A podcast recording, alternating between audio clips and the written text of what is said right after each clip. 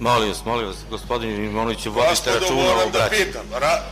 Nemoj da me Nemojte, prekidate. nemojte, nemojte da pominjete takve reči.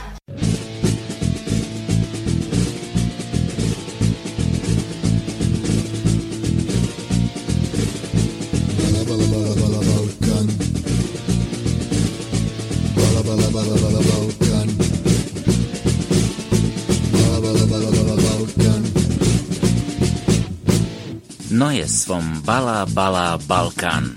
Palaver und Polemik mit dem Schwerpunkt Südosteuropa. Mit Krsto Lazarevic und Daniel Majic.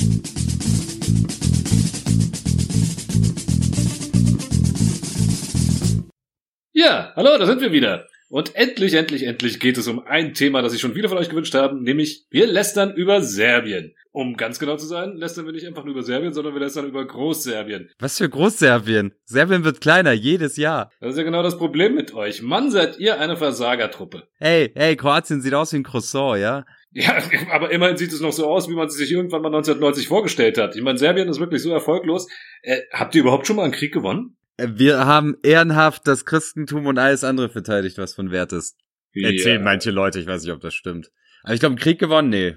Meine Fresse, ey. Ich dachte, es geht nicht schlechter als euer Fußballteam, aber wenn es um Krieg geht, seid ihr echt noch schlimmer. Wow, wow, wow, wow, wow, jetzt wird's aber persönlich. Ah, ist doch wahr. Ja, wenn die ganz guten Spieler irgendwie für Deutschland und die Schweiz und Österreich spielen, ist halt auch ein Problem, Mann. Redest du jetzt von Krieg oder von Fußball? Äh, beides. okay, also lange gewünscht, vor allen Dingen von mir. Heute geht's um das Thema äh, Großserbien oder wie unser Titel ist, Klein, kleiner Großserbien. Ist das eine Versagensgeschichte? Man kann es sich gar nicht vorstellen. Christoph, du warst ja in einem Te Teil von Großserbien dieser Tage. Ja, ich war in Nordmazedonien, ein Land, das sich umbenannt hat. Niemand weiß so genau, warum. Ja gut, eigentlich warum wissen wir schon, aber es hat sich halt umbenannt. Ja, ich war in Nordmazedonien und habe eine Reportage gemacht über äh, die erste Pride. Beziehungsweise es geht gar nicht so sehr um die Pride an sich, sondern um die, die äh, Lage von LGBT-Menschen in Nordmazedonien. Und äh, ich möchte festhalten, die Lage hat sich durchaus verbessert vor Ort äh, in den letzten fünf bis zehn Jahren. Also normalerweise berichten wir ja selten darüber, dass Dinge besser werden oder äh, dass es positive Nachrichten gibt. Aber ich kann sagen, äh, die Pride verlief äh, friedlich. Es waren wohl über 1000 Teilnehmerinnen da. Und seit die neue sozialdemokratische Regierung an der Macht ist, wurden auch Gesetze zum äh, Schutz von LGBT erlassen. Also man nimmt sich dem Thema an und es passiert in sehr kurzer Zeit sehr viel. Okay, dann sag mir aber doch mal kurz, es gab keiner dagegen Proteste? Doch, doch, es gab, es gab eine große Gegendemonstration, aber äh, die wurden halt voneinander getrennt und äh, die Gegendemonstration ist ja nicht gewalttätig geworden, das ist das Ding. Nö, nö, es gab da schon so ein Bündnis für die Familie, also sogenanntes Bündnis für die Familie, das sich dahingestellt hat. Aber der eigentliche Verlauf der Pride war friedlich und am Straßenrand waren dann irgendwie ein paar Leute, die mal was gegrölt haben, aber ja, eine friedliche Pride, wie sie woanders hätte auch stattfinden können.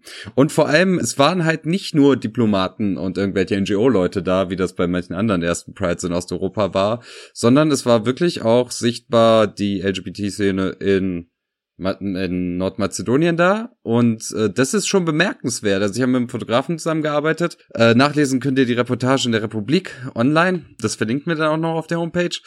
Tomislav Georgiev, der ist schon seit knapp zehn Jahren an dem Thema dran.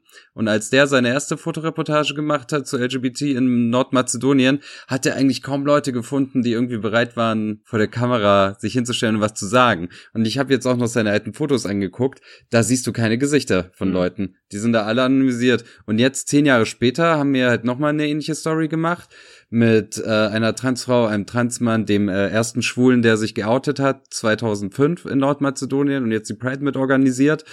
Und noch anderen Protagonistinnen, die hatten alle kein Problem mit Klarnamen vor der Kamera zu stehen. Also da hat sich schon einiges geändert. Ja, okay. Ich, wie gesagt, ich kenne mich mit Nordmazedonien sehr wenig aus und noch äh, weniger mit der LGBT-Community. Da gibt's da eigentlich so etwas wie eine Community? Gibt's da, keine Ahnung, gibt's eine mehr oder minder offene Schwulenszene in, in Skopje oder wie muss ich mir das vorstellen? Jein, also äh, es, es, es gibt ein paar queer-friendly Bars, die meisten hängen dann, glaube ich, abends im Shortbus rum. Es gibt schon seit mehreren Jahren so ein Queer-Festival mit äh, ein paar hundert Besucherinnen. Also das gibt's schon. Also es gibt seit einem halben Jahr, da habe ich auch einen von porträtiert, äh, sogar ein Drag Queen Kollektiv. Also ja, also es, es, es, es startet langsam durch. Es ist natürlich Nordmazedonien ist ein kleines Land, zwei Millionen Einwohner und so, aber Doch, also das ist schon inzwischen einigermaßen äh, sichtbar. Gut, man kann die Reportage lesen, und zwar in der Republik. Lest sie, solange es die Republik noch gibt. Das Schweizer Online-Magazin, das verdammt gute Schweizer Online-Magazin, das leider in Finanznöten steckt. Apropos Finanznöte. Eine ganz andere Art Krise herrscht ja immer noch an der bosnisch-kroatischen Grenze. Und äh, liebe Leute, gleich vorweg, wir werden euch wieder mal um Geld bitten. Diesmal allerdings nicht für uns. Christa, kannst du uns kurz nochmal erläutern, was da gerade abgeht? Ja, es gibt äh, Menschen, die an der kroatisch-bosnischen Grenze festsitzen. Die Situation haben wir seit zwei Jahren. Wir haben seit zwei Jahren auch die Situation, dass äh, kroatische Grenzbeamte die zurückprügeln. Das sind sogenannte illegale Pushbacks. Und die bosnische Regierung hat sich jetzt was ganz Besonderes einfallen lassen, um mit den Menschen umzugehen, die in Bosnien-Herzegowina feststecken. Die haben sie jetzt auf einer Müllkippe entsorgt, auf einer eh ehemaligen Müllhalde. Also, Inzwischen ist man vom Symbolischen zum Praktischen übergegangen, da wo man sich die Leute eh schon hinwünscht, nämlich auf den Müll, da hat man sie jetzt tatsächlich auch abgeladen. Entschuldigt bitte den Zynismus, aber es sind ungefähr mindestens 800 Menschen, die da auf einer ehemaligen Müllkippe im Kanton Unasana untergebracht sind. Und was heißt untergebracht? Die sind halt da in Zelten untergebracht und denen fehlt es am nötigsten. Eine Gruppe um den Journalisten Dirk Planert sammelt inzwischen Spenden und will da äh, helfen. Es gibt eine Reihe von Gruppen, die da versuchen zu helfen. Ich glaube, die von Dirk Planert, Dirk Planert ist ein Name, den man kennt, weil er sich seinerzeit schon im Bosnienkrieg für humanitäre Hilfe stark gemacht hat. Und deshalb werden wir auch diesen Aufruf nochmal verlinken und bestimmt auch nochmal rumschicken über unseren Account. Bitte Leute, wenn es geht, spendet es geht über Litchi, äh, man kann auch Kleinstbeträge spenden.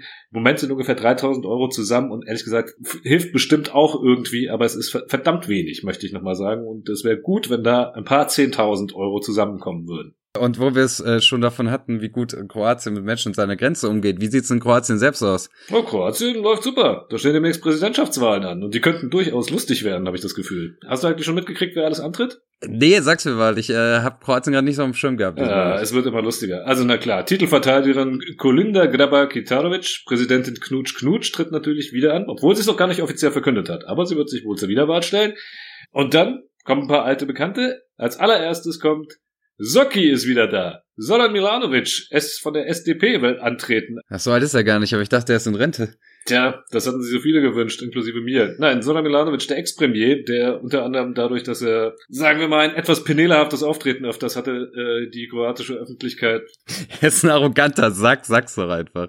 Ja, ein arroganter Sack, der dann auch gedacht hat, sich bei der Rechten anschleimen zu können, indem er was von seinem Ustascha-Oper erzählt und so etwas. Also, sagen wir mal so, er ist weder diplomatisch begabt, noch besonders charismatisch, aber auf jeden Fall denkt er, er hätte gute Chancen. Aber es gibt da noch einen Mann, der jetzt antreten will. Ein gewisser Miroslav Škoro, kennst du den? Ja, äh, unser Koksnazi unterstützt den. Also es muss eigentlich der beste Präsident für Kroatien sein, oder? Ja. ja, okay, damit sei ich auch schon fast alles über den gesagt. Nein, Miroslav Škoro ist eigentlich ein ziemlich bekannter Musiker und zu seinen Freunden gehört nicht nur Koks-Nazi äh, Velimir Bojanec, sondern natürlich auch Thompson.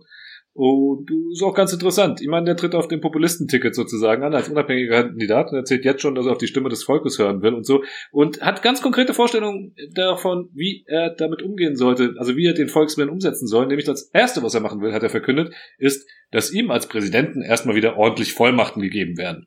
Und er hat auch gemeint, wenn das Parlament das nicht macht, dann wendet er sich halt direkt das ans Volk und lässt ein Referendum über eine entsprechende Verfassungsänderung abhalten.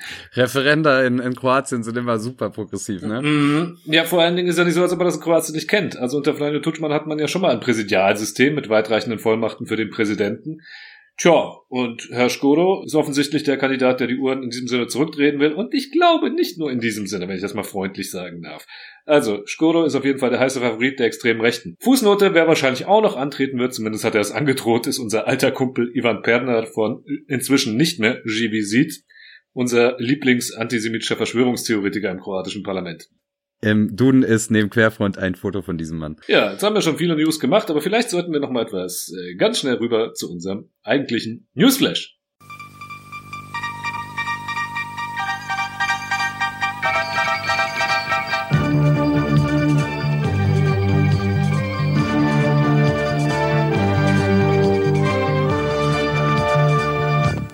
Slowenien. Der Heimatort von Melania Trump, Sevnica, hat zu Ehren der Präsidentengattin eine Statue bauen und aufstellen lassen. Die hölzerne Melania steht auf einem efeu bewachsenen Sockel und winkt ihrer Heimatstadt zu. Ihren Körper umhüllt ein himmelblaues Kleid, wie es die Präsidentin Gattin bei der Amtseinführung ihres Mannes im Januar 2017 getragen hatte. Kritiker meinen nun, es sei eine arg grobschlächtige Holzstatue. Carmen Bücker spricht im Zeitmagazin von einem, Zitat, Kettensägenmassaker. Und man muss, wenn man sich das Ding anschaut, auch wirklich sagen, also das letzte Mal, dass ein Prominenter so unschmeichelhaft dargestellt wurde, war, glaube ich, als Cristiano Ronaldo eine Statue in seinem portugiesischen Heimatort beschert wurde. Kroatien. Die HDZ-geführte Regierung unter Premierminister Andrej Plenković muss einen Abgang verkraften. Verwaltungsminister Lovro Kuščević musste nach einer ganzen Reihe von Immobilienskandalen zurücktreten. Hintergrund sind zahlreiche Veröffentlichungen in den letzten Wochen in den kroatischen Medien, in denen ihm, sagen wir mal, merkwürdige Immobiliengeschäfte aus seiner Zeit als Bürgermeister einer kroatischen Kleinstadt nachgewiesen wurden. Unter anderem konnte ihm nachgewiesen werden, dass er eine 6 Millionen Kuna teure Villa jahrelang nicht ins Grundbuch eintragen ließ und diverse Bauvorschriften eher nach Gutdünken auslegte. Andrej Plenković hielt lange an seinem Verwaltungsminister fest und verteidigte ihn mit dem Hinweis, dass all die Vorwürfe gegen ihn ja aus einer Zeit stammen, in der er noch gar nicht Minister war. Nach langen Diskussionen und wohl auch auf Druck seines Koalitionspartners, der kroatischen Volkspartei HNS, gab Plenković aber schließlich nach. Kuschewitsch musste zurücktreten. Polen. In Posen fand vergangene Woche die Westbalkan-Konferenz statt, an der neben den Staatsoberhäuptern der Westbalkanstaaten auch Angela Merkel teilnahm. Ein Durchbruch gab es nicht. Bürger des Kosovo werden weiterhin Visa für die Einreise in die EU brauchen und auch mit Nordmazedonien und Albanien werden vorerst keine Beitrittsverhandlungen eröffnet. Etwas vereinfacht könnte man sagen, Deutschland und Polen setzen sich für eine stärkere Integration des Westbalkans in der EU ein, Frankreich blockiert und die Niederlande auch. Immerhin wurden acht neue Infrastruktur- und Energieprojekte im Gesamtumfang von rund 700 Millionen Euro vereinbart und außerdem sind die Roaming-Gebühren in der Region seit dem 1. Juli gesunken, ein Erfolg einer vormaligen Westbalkan-Konferenz. Kroatien. Kroatien will den Euro. Überraschung. Aber diesmal wirklich, so als Währung meine ich. Am vergangenen Wochenende hat Kroatien laut Informationen des Politmagazins Politico ein entsprechendes Schreiben an den Chef der Europakommission, Valdis Dombrovskis, und EZB-Chef Mario Draghi geschickt.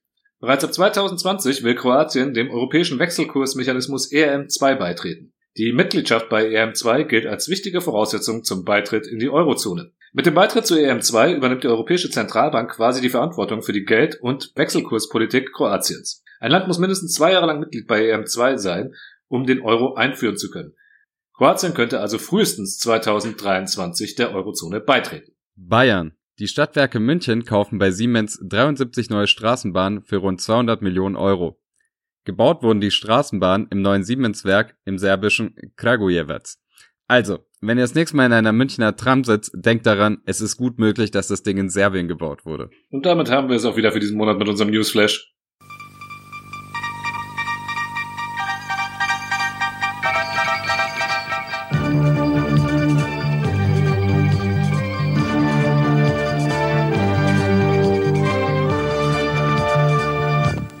Christoph, wir machen ein kleines Quiz. Ich sag dir eine Stadt äh, auf dem äh, Balkan und du sagst mir, in welchem Land sie liegt. Oh mein Gott.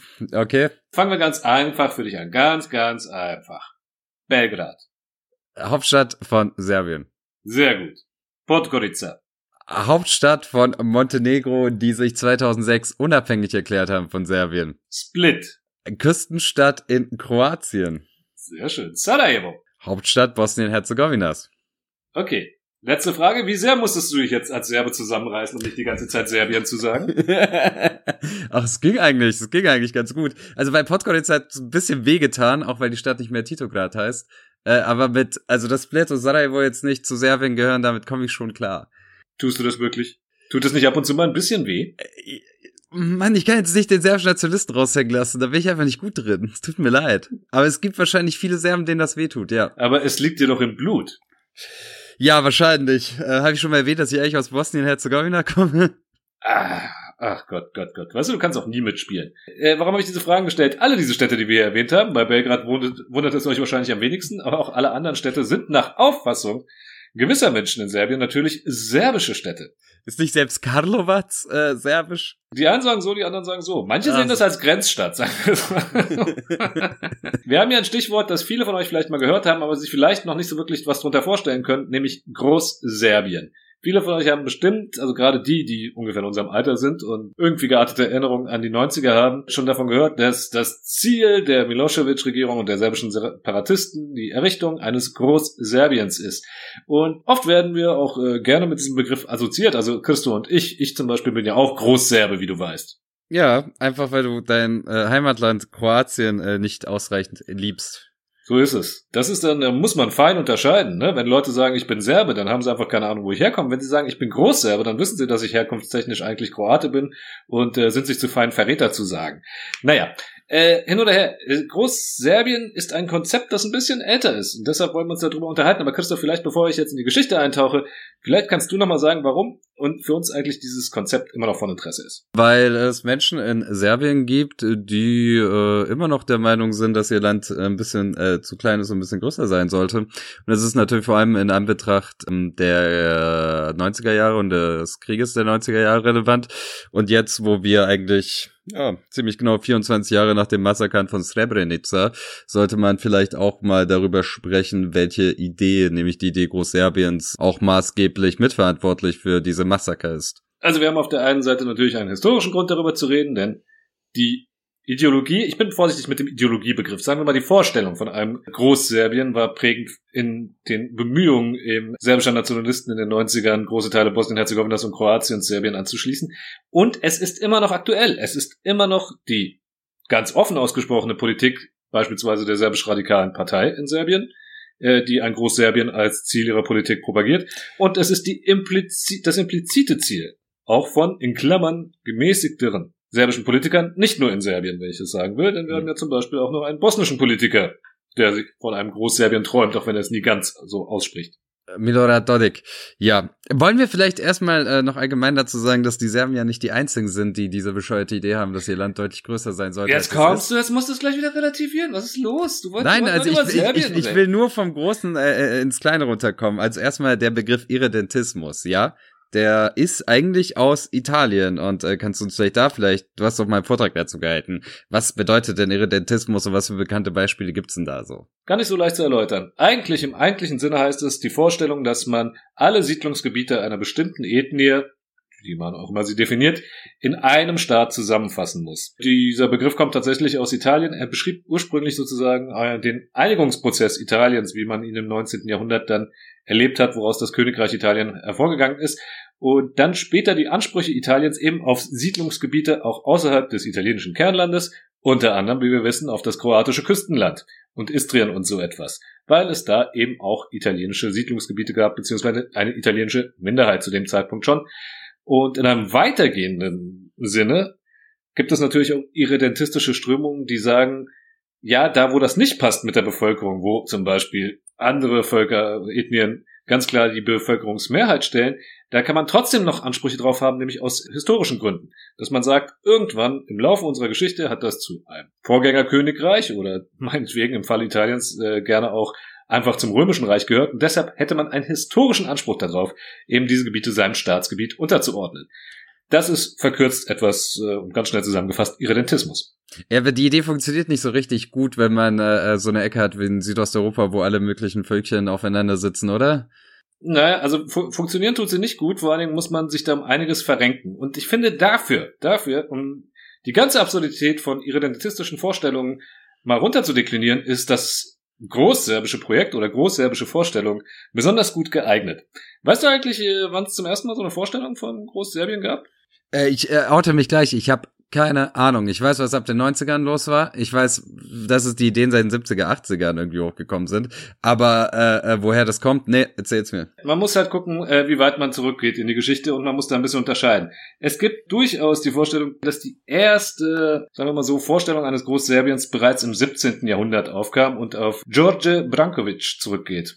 George Brankovic, das war der Despot des Banats Smyrnien, der hat an der Seite der äh, Habsburger gegen die Osmanen gekämpft. Despot ist übrigens, das möchte ich betonen, kein wertender Begriff, sondern das war einfach früher der Titel.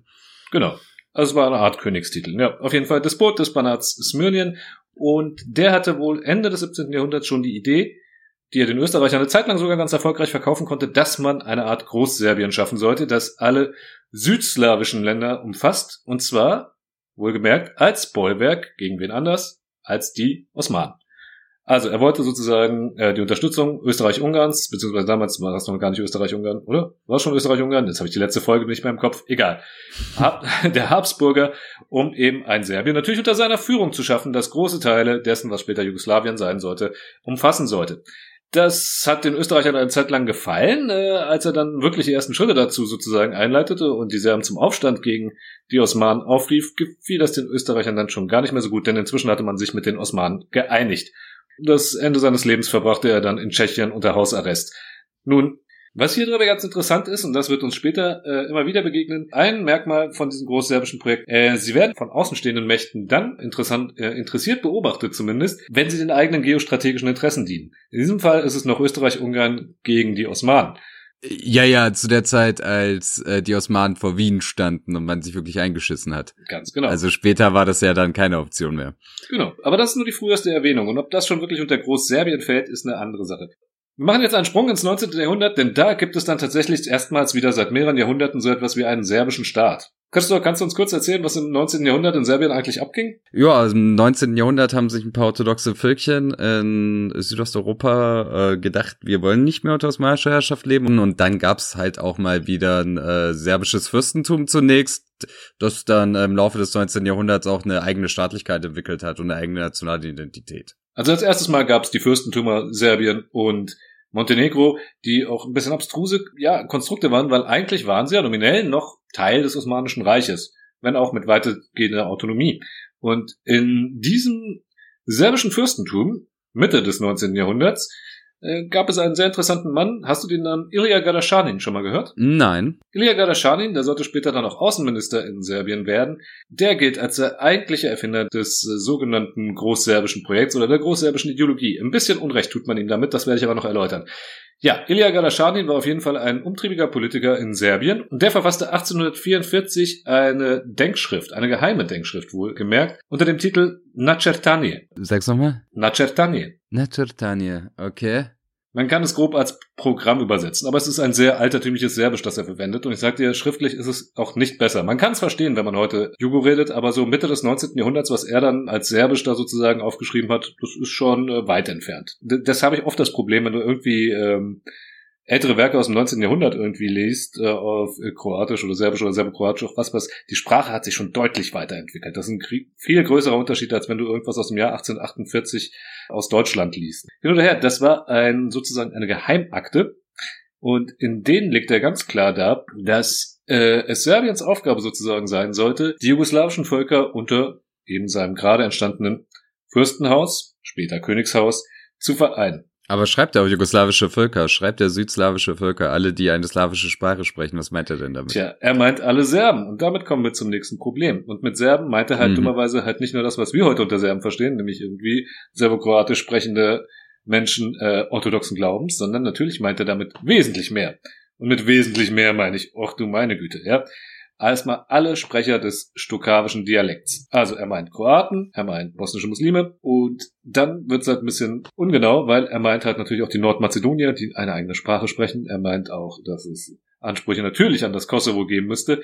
Was man Gadaschanin lassen muss, er spricht nicht davon, dass man da irgendwie militärisch expandieren soll, sondern Gadaschanin, wenn man sich diese Nachatania anschaut, erinnert mich das ein bisschen an das, was wir zum Beispiel über den Einfluss der Türkei in Bosnien gesagt haben. Es geht da sehr um Soft Skills, die da eingesetzt werden. Er schlägt zum Beispiel vor, dass man um das Vertrauen eben der Kroaten, also oder wie er sagt, Serben katholischen Glaubens in der Herzegowina und in Dalmatien zu gewinnen, beispielsweise einen Lehrstuhl für katholische Theologie in Belgrad einrichtet und sonst etwas. Ja? Mhm. Also vertrauensbildende Maßnahmen. Es geht da ein bisschen um kulturelle Hegemonie und dafür zu werben, dass diese Leute sich als Teil Serbiens verstehen. Und das Ganze ist, wie gesagt, eine Strategieschrift, die sich in erster Linie dann gegen das Osmanische Reich richtet. Interessanterweise auch gegen einen zu starken Einfluss Russlands. Man versteht dieses Großserbien noch sozusagen als Projekt gegen andere Großmächte, gegen die sich sozusagen Serbien in Stellung bringt. Und gleichzeitig hat man da irgendwie auch die Vorstellung, die später auch dazu kommt, dass Serbien sozusagen ja der Staat sein muss, der diese Entwicklung anstößt. Und es wird später immer wieder diesen Vergleich mit Piemont in Italien geben. Sozusagen Serbien als die Keimzelle eines, in Klammern, jugoslawischen Staates. Okay, Daniel, aber wenn du kein Großserbe bist, warum kennst du dich dann so gut damit aus? Ja, weil ich lesen kann im Gegensatz zu dir. Was? Und zwar sogar Jugo. Apropos Lesen und Sprache, was ist denn mit Vuk Karadžić? Hast du den in deinem historischen Abriss mit Den drin? habe ich natürlich in meinem historischen Abriss mit drin, denn da kommen wir dahin. Wir haben es gerade schon angesprochen. Vuk Karadžić, für alle, die es nicht wissen, der hat die Bedeutung, die Martin Luther und die Gebrüder Grimm im, für die deutsche Sprache haben. Auf der einen Seite einfach äh, ein Literat, Universalgelehrter des 19. Jahrhunderts. Und er hat die erste serbische Grammatik sozusagen verfasst und ein Regelwerk festgelegt, das bis heute sozusagen für die Schriftsprache Serbiens gilt. Und auch lange Zeit, ja, für das Serbokroatische. Vuk Karadžić aber auf jeden Fall, der hat eine Schrift verfasst und die hieß Srbi Svi i Svuda. äh,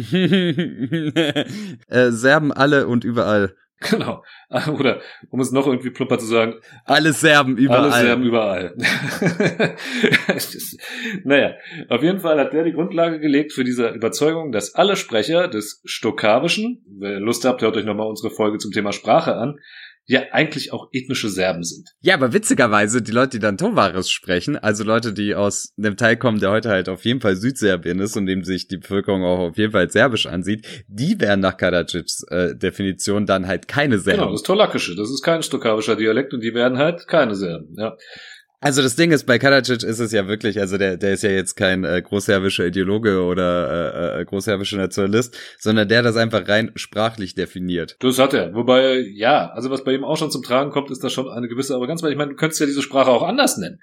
Wer sagt dir dann irgendwie, dass nicht alle, die in Serbien leben, äh, keine Ahnung. Man hätte ja auch sagen können, sie sprechen Kroatisch. Alle, die Stokawisch sprechen, sprechen irgendwie Kroatisch, ja. Also, oder, oder Bosnisch, ja, weil in Bosnien spricht nun wirklich jeder einen stokawischen Dialekt. Das gesamte Land. Serben, Kroaten und äh, Muslime sprechen Stokawisch. Und das war auch schon im 19. Jahrhundert so. Das ist ein interessanter Punkt, den du da anmerkst. Karadzic äh, sah das allerdings anders. Er hat natürlich gemeint, das sind alles auch ethnische Serben, ja, auch mit dieser Vorstellung, dass es da irgendwie eine ethnische Kontinuität gibt.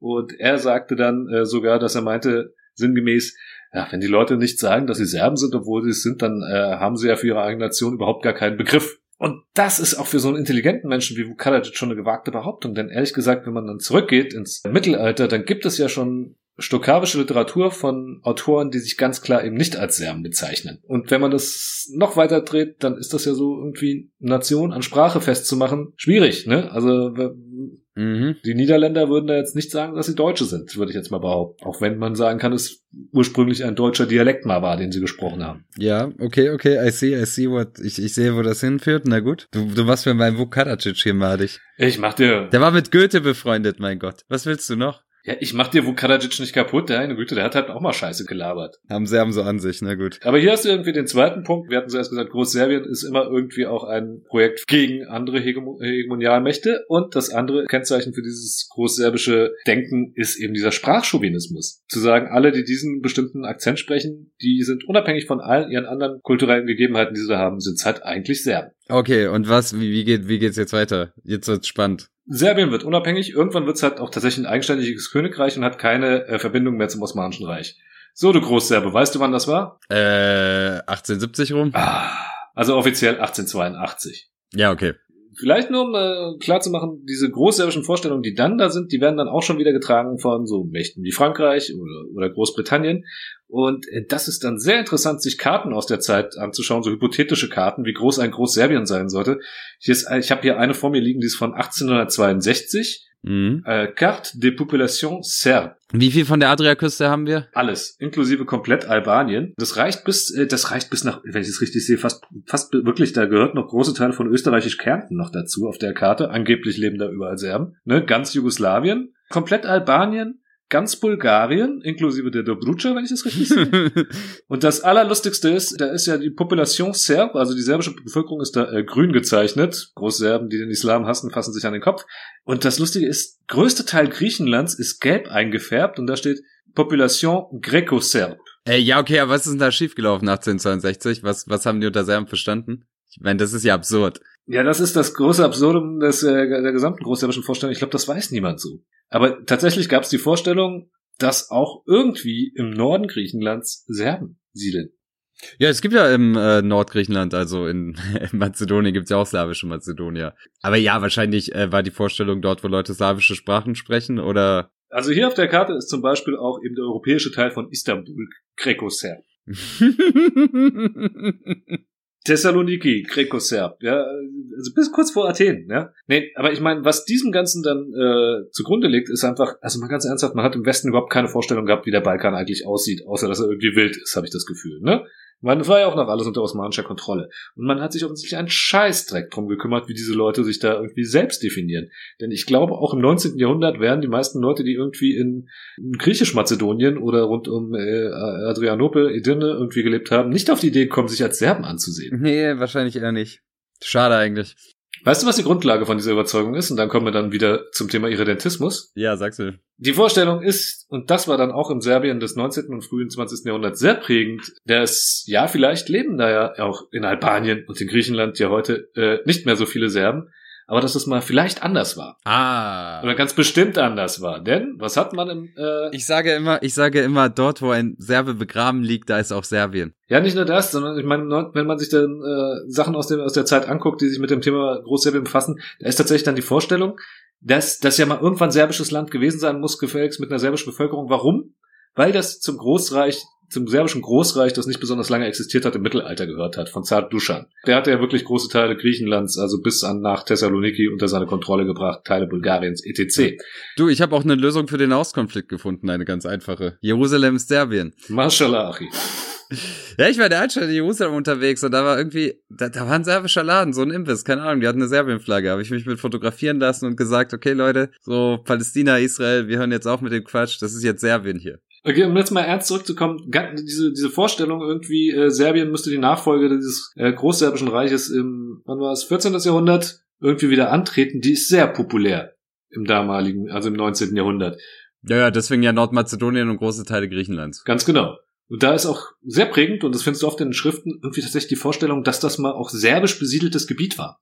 Also, dass da irgendwie vor 500 Jahren da Serben gelebt haben, was irgendwie so eine komplette Ahnungslosigkeit von historischen Gegebenheiten darstellt. Weil ich meine, bloß weil das von einem serbischen Herrscherhaus irgendwie beherrscht wurde, heißt es ja nicht, dass da lauter Serben gesiedelt haben. Weder im Kosovo, noch in Albanien, noch verdammt noch mal in Griechenland. Aber Mhm. das ist eine sehr prominente Vorstellung und dementsprechend alle großen Verbrechen beginnen mit einer Opfergeschichte, kommt tatsächlich auch die Vorstellung auf, dass es ja historisch ungerecht ist, dass da keine Serben mehr siedeln. Mhm. Das ist die Vorstellung von Großserbien und in den nächsten Jahrzehnten wird man an dieser Verwirklichung hart arbeiten. Also Serbien wird unabhängig, Serbien wird sich in den Balkankriegen wesentlich erweitern, zeitweise äh, große Teile Albaniens besetzen, sie dann später wieder aufgeben. Serbien wächst bis zum Ersten Weltkrieg. Also Weltkrieg lief, lief nicht so gut in Serbien, haben wir in der Österreich-Folge schon besprochen. Das stimmt. Vor dem Ersten Weltkrieg muss man sagen, äh, das großserbische Projekt ist immer noch populär, vor allen Dingen und bei einer Organisation, die sich Schwarze Hand nennt. Sagt ihr dir was? Natürlich sagt mir das was, Daniel. Ähm, das ist eine Du bist Geheimorganisation. doch ein echter Serbe. Es ist eine, eine Art Geheimbund gewesen. Heute würde man vielleicht von äh, terroristischen Strukturen innerhalb des äh, Staates sprechen oder von rechtsextremen Strukturen innerhalb der serbischen Sicherheitsbehörden. Etwas, was in Deutschland natürlich auch heutzutage niemals passieren würde. Und ähm, diese Leute haben dann dafür gesorgt, dass die Attentäter von Sarajevo äh, an Waffen kamen. Die haben die bewaffnet. Und deren Idee war, äh, ein Großserbien zu schaffen, was übrigens, das möchte ich nochmal betonen, nicht unbedingt die Idee der äh, Attentäter von Sarajevo war, die Franz Ferdinand umgebracht haben. Da muss man sich halt nochmal über klar sein, ne? Also es gibt ja diese Attentäter und die Organisation hinter ihnen, Mlada Bosna, die ja Panslawisten waren oder Jugoslawisten, sich vorgestellt haben, ein irgendwie geartetes Königreich gleichberechtigter Völker. Die schwarze Hand und der prominenteste Name, den es da gibt, ist Dragutin Dimitrijevic, genannt Apis. Die hatten die Vorstellung, tatsächlich ein Großserbien zu verwirklichen. Ja, und weil da halt auch ähm, Leute aus den, äh, wie gesagt, serbischen Sicherheitsbehörden drin waren, äh, haben die Österreich-Ungarn natürlich äh, die, die Krux verwendet und immer behauptet, ja, das sei von Serbien geplant gewesen. Äh, das war eine Untergrundorganisation. Bestehend aus relevanten Leuten, aber das war jetzt nicht der offizielle Staat. Also es war nicht die vor Erster Weltkrieg staatliche Politik Serbiens. Aber sie waren immerhin so mächtig, dass sie bereits vorher 1903 übrigens den serbischen König und seine Frau ermorden ließen und die Dynastie Obrenovic beendeten und die Dynastie Karadziorjevic wieder an die Macht brachten. Und spätestens da hatten sie dann de facto aber auch wirklich irgendwie äh, ihre Hände an den Schaltstellen der Macht. Im Jahr 1918 schien es dann so, als ob sie erstmal sozusagen am Ziel ihrer Träume sind, denn Es gibt ein Königreich, aber es ist nicht das serbische Königreich. Nein, es ist das Königreich der Slowenen, Kroaten und Serben. auch gerne das erste Jugoslawien genannt, auch wenn es den Namen erst später annimmt. Jetzt könnte man sagen, Man hat dieses Königreich, man hat ein serbisches Königshaus, man hat einen Zentralstaat mit extremer Machtkonzentration in Belgrad. Eigentlich könnten diese Leute ganz zufrieden sein, aber ah, sind sie immer noch nicht. Nee, was fehlt ihnen denn noch? Naja, es sind immer noch nicht alle serbischen Länder wirklich in einem Land zusammengefasst. Ich meine, de facto schon, aber deren Vorstellung ist natürlich auch, dass es irgendwie innerhalb dieses Jugoslawiens muss sich auch das tatsächlich schon vorhandene politische Gewicht Serbiens auch territorial widerspiegeln. Und das hat man ja nicht. Ich meine, dieses erste Königreich Jugoslawien wird mehrfach äh, verwaltungstechnisch umgestaltet, ne? Weil äh, aufgeteilt äh, in verschiedene Verwaltungsbezirke und sonst irgendetwas. Und nirgends gibt es irgendwie ein großes Serbien, das da zusammengefasst wird und deren territorialen Vorstellungen widerspiegelt. Und in der Zwischenzeit hat man vielleicht das Problem, dass, äh, naja, es gibt Leute, du hast ja vorhin gesagt, Irredentismus ist jetzt kein typisch serbisches Phänomen, sondern, naja, es gibt ja auch Leute, die hätten gerne einen anderen Großstaat. Großalbanien ist, ist ab und zu im Gespräch. Kroatien hatte vier Jahre lang ein großes Land, äh, war jetzt auch nicht so eine geile Idee. Es gab es da noch an großen Ländern in der Region. Die Bulgaren haben auch versucht, ein bisschen größer zu werden. Damit sind wir dann aber auch schon beim Zweiten Weltkrieg, ne? Und äh, wie du gerade gesagt hast, die Kroaten hatten dann auf einmal ihren eigenen Staat, der schon ziemlich nah an dem dran war, so territorial, was man sich unter Großkroatien vorstellt. Aber dazu mehr in einer anderen Folge. Hey, hat da überhaupt noch was gefehlt? So ja, so ein paar Sachen schon. Also unter anderem die Küstenstädte, die man an Italien abgetreten hat. Ach so, ja, okay. Naja, aber kleinere Sachen. Man, Montenegro hat man, glaube ich, auch noch ein paar Ansprüche gehabt, aber ich weiß es nicht mehr so genau. Also mit Großserbien war da nicht mehr viel im Zweiten Weltkrieg, weil es unter äh, deutscher Besatzung war. Allerdings gab es da eine Bewegung, die trotzdem noch gerne Großserbien hergestellt hätte. Die Chetniks. Ja, die Chetniks, ganz genau. Die Chetnik-Bewegung unter Draža Mihailovic und hier kommt jetzt etwas zu tragen, was uns in den 90ern beschäftigen wird. Denn die wollten nicht einfach nur ein Großserbien haben. Ne? Also nochmal zur Klarstellung. Bislang hat man Vorstellung, Großserbien ist die Zusammenfassung aller serbischen Länder, wo alle Serben leben. Und zu den Serben zählen, wie gesagt, auch zumindest mal die bosnischen Muslime, weil das sind einfach Serben muslimischen Glaubens. Und auch Großteil der kroatischen Bevölkerung in Slawonien und Dalmatien. Das sind dann halt äh, nach dieser Vorstellung Serben katholischen Glaubens. Und Ja, die Chetniks waren eher der Meinung, dass man äh, sie loswerden und vernichten soll. Und dass es ein ethnisch reines Serbien äh, mit Serben geben soll. um es noch genauer zu sagen, die Chetniks, die hießen ja offiziell die äh, jugoslawische Armee im Vaterland. Also die jugoslawische Armee, nicht die serbische Armee. Die wollten eigentlich auch ihrem Programm nach noch weiter Jugoslawien erhalten. Allerdings innerhalb dieses Jugoslawiens eben ein Großserbien. Und zwar, und hier kommt entscheidende das entscheidende Stichwort, ein ethnisch homogenes, ein ethnisch reines Großserbien. Dieses Großserbien nach der Vorstellung heute unter anderem Serbien umfassen das Kosovo, Nordmazedonien, die Vojvodina, Bosnien-Herzegowina, drei Viertel von Kroatien, wenn nicht sogar noch mehr, und es sollten noch sogar noch ein paar Gebiete von, äh, aus Rumänien, Bulgarien und Ungarn angeschlossen werden. Von wem sie nichts wollten, sind die Slowenen. Ja, ethnisch homogen, die sitzen da auf ihren Bergen, denen geht's gut. Was willst du von denen? Nee, also wenn man sich da diese Pläne anguckt, die die äh, sozusagen die offizielle Politik der äh, Chetniks widerspiegeln, das ist schon auch absurd. Es hätte in diesem neuen Königreich Jugoslawien dann durchaus zum Beispiel noch in Kroatien gegeben, aber das wäre erstens, das wäre zweigeteilt gewesen und es wäre, äh, tja, größtenteils entlang dieser berühmten Linie Karlovac, Virovitica, Ogulin verlaufen. Also im Prinzip nur Nordkroatien. Und die Chetniks haben ihrer Ideologie auch Taten folgen lassen und äh, ja, mehrere Zehntausend Muslime allein auf dem Gewissen. Denn sie haben tatsächlich versucht, große Teile Bosniens, insbesondere Ostbosnien, das wir Serbien anschließen wollten, und das Sandjak von Muslimen zu reinigen. Ja. Kroaten haben sie auch abgeschlachtet. Ja, dann haben sie im, im Zweiten Weltkrieg damit, äh, nach dem Zweiten Weltkrieg gab's äh, Jugoslawien unter Tito, dann haben sie 50 Jahre damit aufgehört, äh, Leute umzubringen, weil die eine andere ethnische Zugehörigkeit haben. Ja, und wir machen jetzt einen äh, Sprung. Äh, Jugoslawien geht vorbei und in den 80er Jahren äh, kommt das Konzept Großserbien wieder auf. Ja, das stimmt. Und äh, ab 91 versucht man das dann auf dem Schlachtfeld auch durchzusetzen. Und zwar sind da Leute dabei, die bis heute in der serbischen Politik ganz weit oben sind. Also die sind vor 30 Jahren angetreten, um ein Großserbien zu schaffen und haben da jetzt äh, ihr kleines Pampaland, in dem sie weiter regieren. Wollen wir uns doch mal gucken, wie sich das äh, seinerzeit im Juli 1990 angehört hat. Bereits da hat ein Mann, mit dem wir uns noch öfter beschäftigen werden, in Belgrad eine Rede gehalten.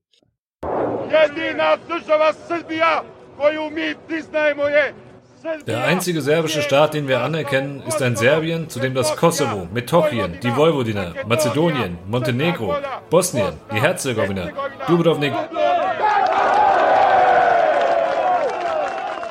Dubrovnik, Dalmatien, die Lika, das Kordun, die Banja, Slawonien und die Baranja gehören.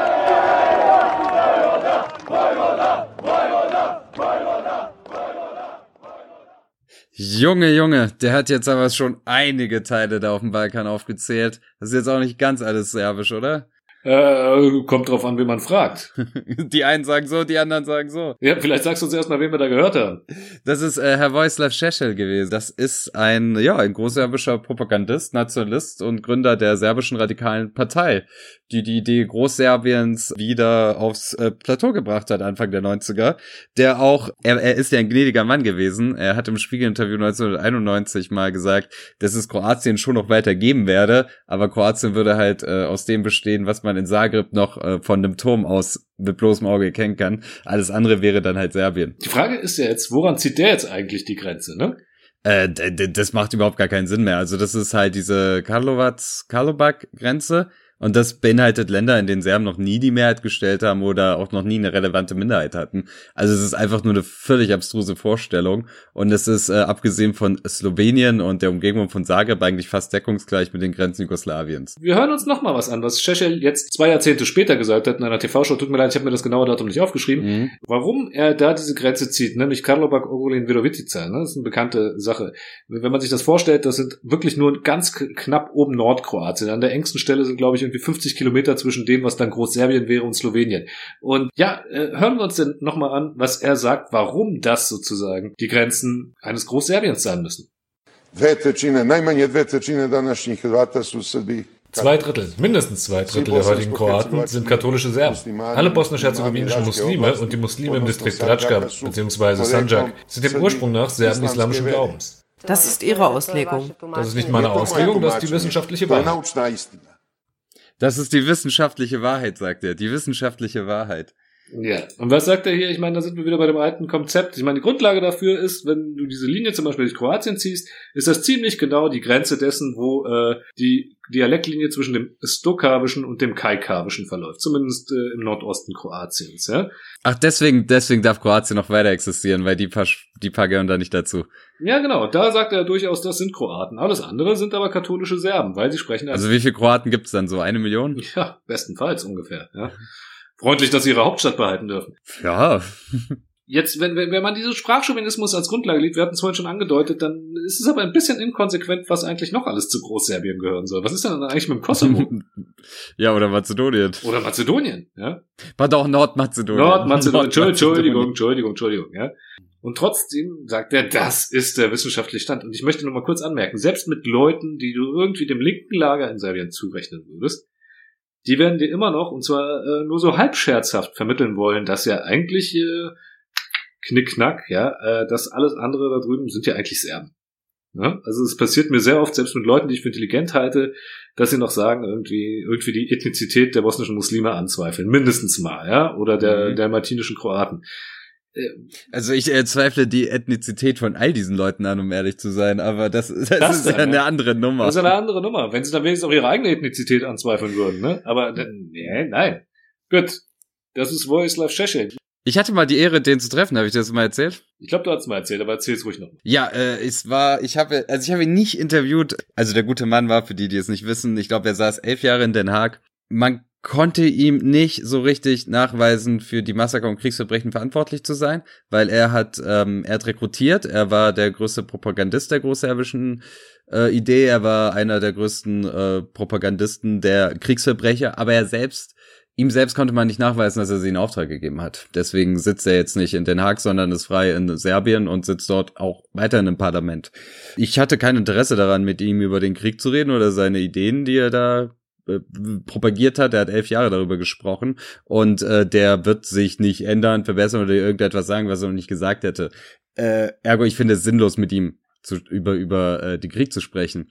Ich habe aber eine andere Recherche gemacht, nämlich über russischen Einfluss in Serbien und da ist der Mann halt schon relevant. Und dann war ich auch bei denen in der Parteizentrale in Zemun in Belgrad und das ist so ein abgerockter Verein, Mann. Also so so das Gebäude sieht ja doch okay aus, aber da hast du diesen Parteivorsitzenden, der wirklich die serbisch-radikale Partei besteht aus dem. Als er in Den Haag saß, hatten die nicht mal mehr ihre 5%, die saßen nicht mal mehr im Parlament. Dann kam der zurück und so ein paar ewig Gestrige haben den auch mal gewählt. Aber der Typ ist halt so, er ist, man, er hat einen Bauch, da passt seine ganze Partei, glaube ich, rein. Er ist wirklich abgerockt und so seine stellvertretenden Vorsitzenden Leute, die neben ihm saßen, ey, das sieht aus wie so eine Mannschaft, die, die irgendwie jeden Abend in der Kneipe sitzt und äh, zu viel Kippen raucht und zu viel Bier trinkt. Also es ist wirklich ein abgerockter Verein, der aussieht, äh, äh, als wären das nur noch Vollversager. Äh, und der Grund, dass der Verein so abgerockt ist, ist, dass die serbisch-radikale Partei, die mal 30 Prozent hatte, eine neue Partei gegründet hat, die serbische Fortschrittspartei. Und das ist, das sind die Leute, die heute an der Macht sind. Und Šešelj Ziehsohn, äh, Alexander Vucic, ist heute der Präsident Serbiens und wird immer bezeichnet als der proeuropäische Kandidat. Du willst sagen, dass der Präsident der Republik Serbien etwa irgendwann mal Anhänger der großserbischen Idee war? Ich äh, bezweifle, hat, hat er das denn jemals zurückgenommen? Also ist er nicht immer noch Anhänger der großserbischen Idee?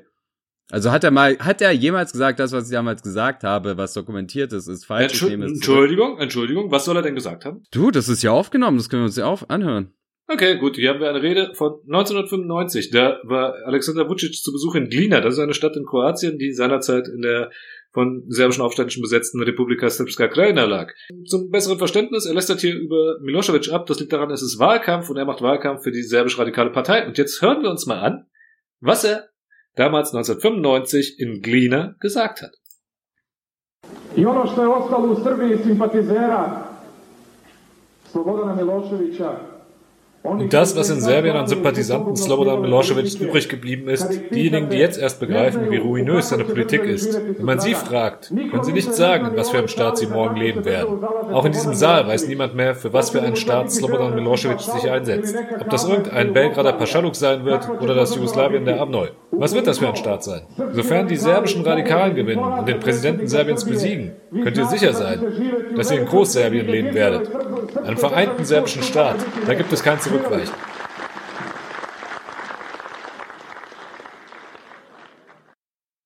Da frage ich dich gleich mal. Er hat Angst, also Alexander Vucic hält 95 eine Wahlkampfrede und er hat Angst, dass die Menschen morgen in einem Beogradski Paschalok oder in einem albanischen Jugoslawien leben. Habe ich das richtig verstanden? Ja, das mit dem mit dem äh, gerade Paschaluk hast du schon richtig verstanden. Also, dazu muss man erklären, was das heißt. Ne? Das ist so eine Verwaltungseinheit. So in der serbischen Geschichte, als es Teil des Osmanischen äh, Reichs war, gab es das, was man irgendwie heute als Kernserbien nennt, war das Belgrader Paschaluk. Also die kleinstmögliche Form von Serbien mhm. sozusagen. Mhm. Und äh, wir sehen schon an der Rhetorik und äh, das ist dann auch manchmal in Deutschland schwer zu vermitteln. Äh, also Slobodan Milosevic ist ein Kriegsverbrecher, der nur aufgrund äh, seines frühen Todes nicht verurteilt wurde und äh, er ist auch verantwortlich für die Kriegsverbrechen, die in den 90er Jahren begangen wurden. Aber der Mann, der heute der Präsident Serbiens ist, das war der Typ, der ihn rechts überholt hat. Also das war Mitglied, äh, der war Mitglied der Partei, denen die Kriegsverbrechen nicht weit genug gegangen sind, denen die ethnischen Säuberungen nicht weit genug gegangen sind und die ihn äh, rechts noch weit, weit überholt haben. Dieser Mann ist heute Präsident Serbiens. Also wenn man Slobodan Milosevic verurteilt, dann ist es ein bisschen komisch, gleichzeitig seinen ehemaligen Koalitionspartner nicht zu verurteilen. Und äh, zum Thema Vucic nur noch gesagt, diese Rede wurde ihm vorgehalten, als er vor einiger Zeit, äh, ich glaube vor ein oder zwei Jahren, Kroatien besucht hat von kroatischen Journalisten. Er hatte damals gemeint, das wäre total unverschämt, in der Rede käme Großserbien gar nicht vor. Hm. Ach ja. Nee, aber es ist, äh, es ist natürlich äh, eine Lüge und das Interessante ist, dass sie die in deutschen Presse berichten. Also Leute kaufen ihm das ab. Also die Leute, die da als Korrespondenten sitzen, wissen das. Aber die ganzen anderen, die so äh, Agenturberichte abschreiben, ist denen scheißegal. Die übernehmen das eins zu eins. Man, da kannst du sagen, okay, Kriegszeiten, Kriegsrhetorik, sonst irgendetwas. Wollen wir uns mal noch mal kurz anhören, wie der Mann im Jahr 2000 klang? Oh ja, gerne. Vidite da danas mnogi sa podsmehom kažu Gde su vam danas Karlova, Gogulin, Karlovac i Virovitica? Ihr seht, dass heute viele mit einem Lächeln fragen, wo sind denn heute Karlovac, Karlovac, Ogulin und Virovitica? Das fragt uns dieses unserbische Pack, diese Jämmerlinge und Schwächlinge, die denjenigen, die dieses Land bombardiert haben, den Saum und die Hände küssen. Sie wollen eigentlich fragen, wo seid ihr jetzt, ihr Radikalen, in diesen serbischen Städten? Als ob Serben nie Karlovac gehalten hätten. Als ob wir nicht nur wenige Kilometer vor Karlovac und Virovitica gestanden wären. Als ob es nicht heute auch noch rund 20% Serben in Ogulin gäbe. Als ob das keine serbischen Städte wären.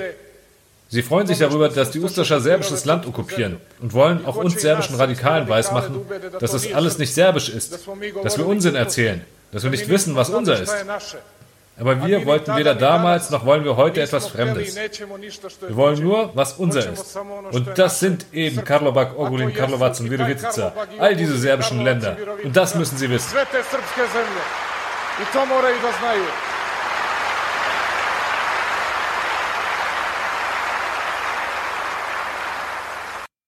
So, nachdem ich die Rede hier gehört habe, muss ich sagen, könnt ihr mal äh, Karlovac rausrücken und das Bier und äh, Karlovac ist auch eine schöne Küstenstadt. Ja. Ist halt quasi fast schon in Slowenien, aber mein Gott. Ja, weil ganz davon zu schweigen, was alles auf dem Weg liegt, ne? Aber im Jahr 2000, also wir fassen nur mal zusammen, ne? Im Jahr 2000 beruft sich der heutige äh, serbische Präsident noch auf eben diese berühmte Karlovac-Virovitica äh, Ogulin-Linie und sagt, das sind alles serbische Länder. Wer hätte gedacht, dass das ein Mann tun würde, der ein paar Jahre später auch noch eine Straße in Ratko Mladic Boulevard umbenannt hat? Alles, alles 19 Jahre her, Christo, musst du sehen. Der Mann äh, hat doch damit nichts mehr zu tun. Er hat sich doch distanziert inzwischen. Hat er nicht, oder? Hat er nie, oder? Nein, hat er nie. Nein, natürlich nicht. Christo, vielleicht können wir jetzt noch mal sprechen. Was sagst du denn? Diese Vorstellung von einem Großserbien, das es eigentlich geben müsste. Wie aktuell ist das noch? Über Vucic haben wir jetzt gesprochen. Aber wie, wie prägend ist das noch für die Politik in Serbien und darüber hinaus? Jetzt im Moment, ähm, ja, das ist schwierig zu sagen. Also dadurch, dass Vucic eben mit seiner Regierungspartei äh, äh, quasi allmächtig ist, werden da, glaube ich, auch äh, gewisse Ideen ein bisschen zurückgehalten, wobei ja in den regierungskontrollierten Presseorganen schon öfter noch so äh, betont wird, dass ja andere Teile, die heute nicht zu Serbien gehören, ja eigentlich dazugehören sollten. Also die Idee wird schon ein bisschen warm gehalten, aber es wird jetzt nicht sehr konkret damit Politik gemacht das ist jetzt nicht, okay, das ist jetzt vielleicht Teil des Großserbien-Themas. Das Kosovo ist natürlich die große Frage, äh, um die es geht. Und das Kosovo ist ja bis heute offiziell nicht anerkannt von Serbien. Aber selbst da ist die Regierungspartei sehr, sehr vorsichtig, weil Alexander Vucic natürlich weiß, dass er eventuell eines Tages einen Kompromiss eingehen vielleicht wird müssen, der halt viele nationalistische Serbinnen und Serben nicht zufriedenstellen wird. Also deswegen ist es tatsächlich, wird es von der jetzigen Regierung so ein bisschen unten gehalten, aber äh, die Geister sind schon noch da. Und die Geister sind am aktivsten, das haben wir schon gesagt, in Bosnien, wo ja immer wieder die Republika Srpska damit droht, sozusagen aus dem Staatsverband Bosniens auszuschneiden und sich Serbien anzuschließen. Genau, und das ist auch mit Abstand am krassesten. Also ich kann mich noch erinnern, als die Rehabilitierung von Draže Mihailovic war, dem Chetnik-Führer, das ist etwas, das in Serbien selbst durchaus auch kritisch begleitet wurde von einigen Medien, auch von Medien, die jetzt eher regierungsnah sind. Also da gab es eine Debatte, da gab es auch viele Leute, die gesagt haben, dass sie das nicht gut finden.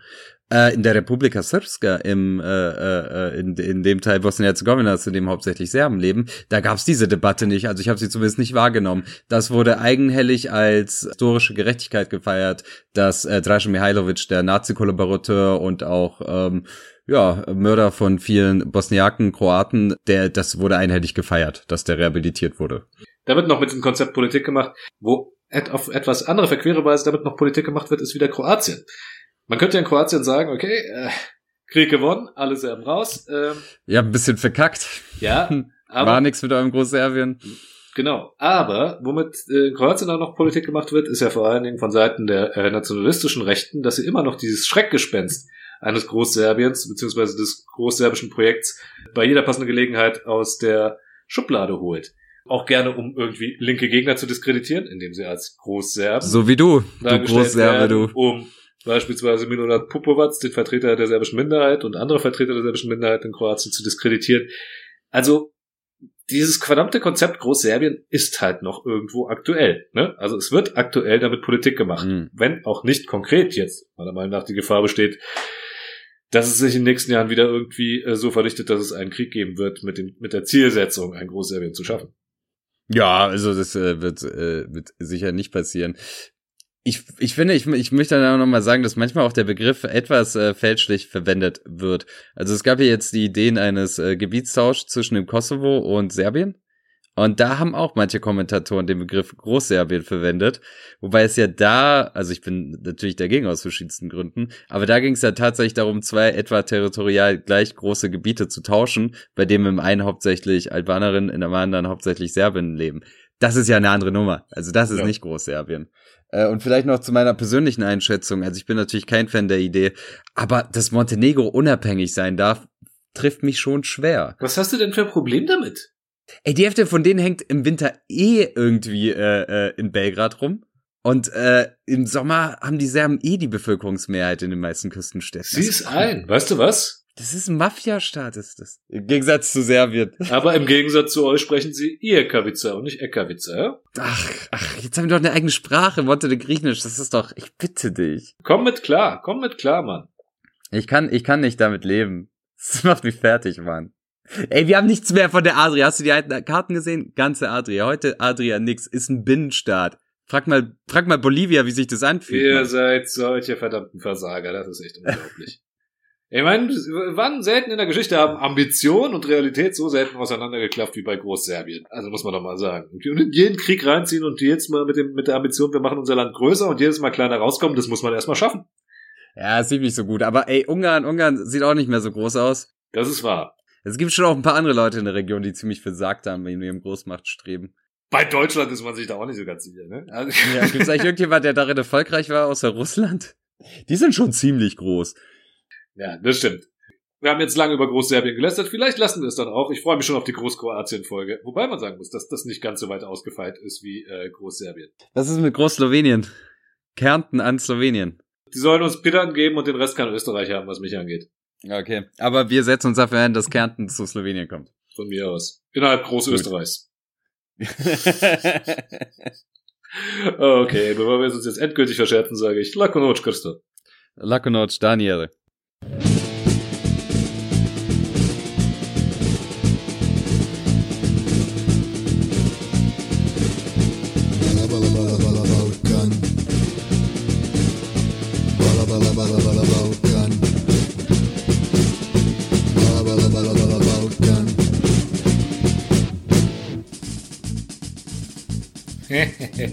naja, jetzt wisst ihr auch, was es mit diesem Großserbien auf sich hat. Aber Spaß beiseite, den Abspann nutzen wir noch dafür, kurz daran zu erinnern, an der bosnisch-kroatischen Grenze sitzen mehrere tausend Geflüchtete fest. Einige hundert davon werden inzwischen auf einer Müllkippe untergebracht, einer ehemaligen. Für diese Menschen wird gerade fleißig gesammelt, damit man ihnen humanitäre Unterstützung zukommen lassen kann. Unter anderem von Dirk Planert, einem bekannten Journalisten, der auch schon im Bosnienkrieg humanitäre Hilfe organisiert hat. Wir werden das verlinken und wir bitten euch alle, bitte, bitte, bitte, jeder Kleinstbetrag hilft. Momentan ist die Sammlung bei 3000 Euro und ich glaube, das langt beileibe nicht. Also geht auf www.ballaballa-balkan.de und auf den Link, den wir da setzen werden und spendet, wo es geht.